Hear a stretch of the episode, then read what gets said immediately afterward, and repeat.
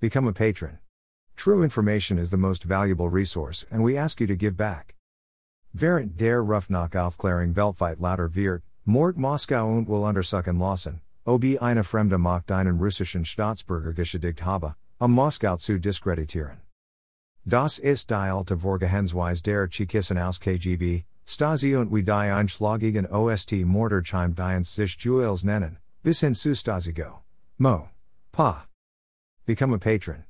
True information is the most valuable resource, and we ask you to give back. Email address. Subscribe.